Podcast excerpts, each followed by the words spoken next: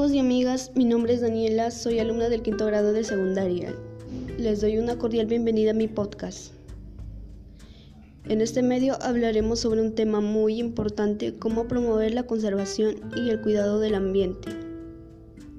¿Se han preguntado cómo sabemos si estamos cuidando correctamente nuestra salud? La respuesta puede ser muy sencilla. Podríamos mencionar que no padecemos de ninguna enfermedad y que nos encontramos en buen estado. Pero cabe resaltar que una buena salud se destaca por el bienestar físico, social y mental, y estar en condiciones aptas para realizar cualquier tipo de actividad en concreto. Concentrémonos en el tema actual, cómo la pandemia tuvo un gran impacto en la salud. Vemos que ha afectado radicalmente a la sociedad, modo y estilo de forma de vivir ha permitido que la salud se convierta en un aspecto de variación y de suerte.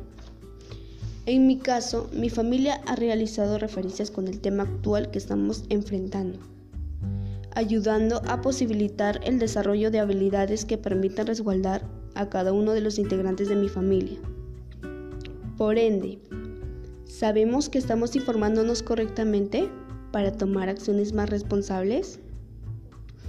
Todas estas preguntas nos hacemos, pero hay alternativas de solución como practicar constantemente actividad física.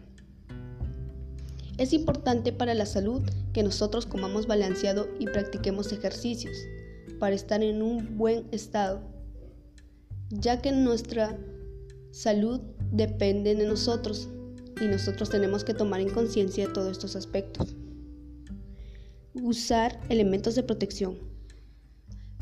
Ahorita nos encontramos en un tema muy delicado que es la pandemia a nivel mundial.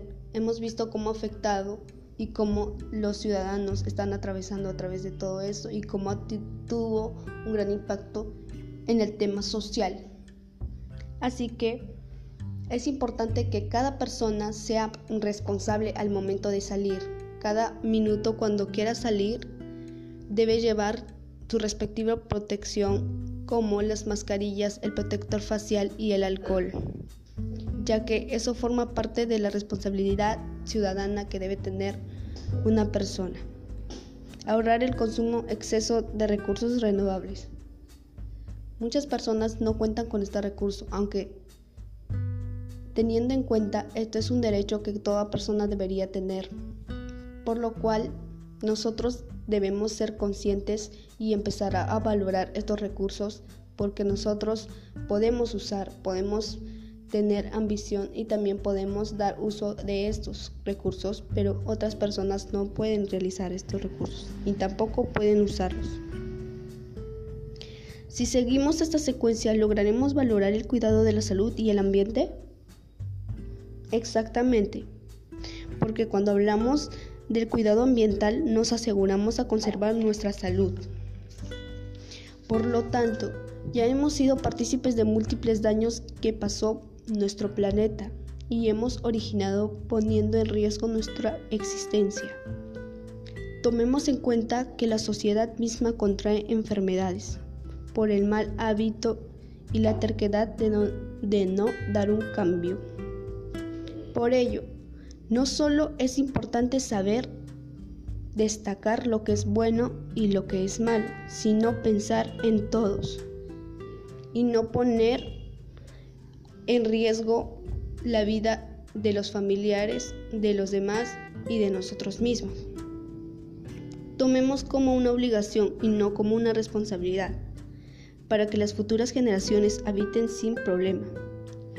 Cabe destacar el artículo 3. Todo individuo tiene derecho a la vida, pero si sabe vivirla. No seamos egoístas y pongámonos de nuestra parte para una sociedad mejor y el bienestar de nuestra familia. Y si empezamos a valorar nuestra salud, brindaremos vida y también el cuidado del ambiente será mejor. Esto fue una sincera reflexión que llama e incita a la población a tomar conciencia Hemos llegado a la parte final. Doy gracias a todos los oyentes por acompañarme a dialogar sobre este tema muy importante. Y ya sabe, tome las cosas con calma y concientice su forma de vivir.